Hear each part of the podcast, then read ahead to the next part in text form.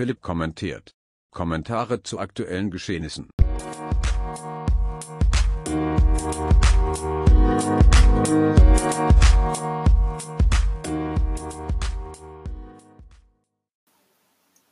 Und damit herzlich willkommen zur zweiten Ausgabe von Philipp kommentiert. Mein Schulabschluss liegt nun schon einige Zeit in der Vergangenheit. Die Schulöffnung, die derzeit wieder im Gange ist, stimmt mich aber nachdenklich. Wie wird es in einiger Zeit sein, wenn die Schüler, die von der Corona-Krise betroffen sind, auf den Jobmarkt oder in die Unis drängen?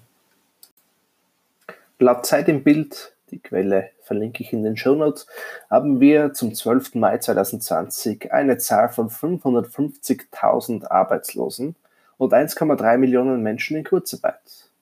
Nach einer kurzen Suche im Internet habe ich auf der Seite von der Statista die Zahlen von 2009 bis 2019 gefunden. Auch hier der Link in den Show Notes. Die Höchstmarke dieser vergangenen Jahre lag 2016 bei über 357.000. Die aktuelle Zahl liegt damit um gut 200.000 höher. Ich könnte mir vorstellen, dass diese Zahl mit den Schulabgängern noch weiter steigen wird. Nicht, weil diese Absolventen weniger ausgebildet werden als andere. Ja, der Corona-Unterricht war nicht ideal, aber für Abschlussjahrgänge ist die größte Auswirkung die Streichung von Schularbeiten und der mündlichen Matura.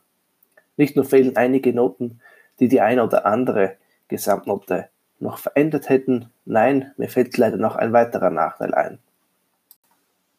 Firmen könnten bei der Einstellung von Personal nämlich meinen, ach, dem oder der hat man die Noten ja geschenkt, war ja Corona. Auch wenn es offiziell niemand sagen würde, vor allem da es sicherlich genauso illegal wäre wie die Frage nach dem Kinderwunsch bei Frauen, ist es eine Meinung, die durchaus in den Köpfen sein könnte.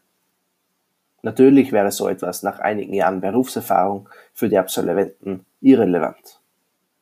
Erfahrung zählt ja bekanntlich mehr als der Schulabschluss. Aber um Erfahrung sammeln zu können, muss einem auch erstmal die Möglichkeit geboten werden, dies zu tun. Und zwar ohne den lästigen Beigeschmack von Corona.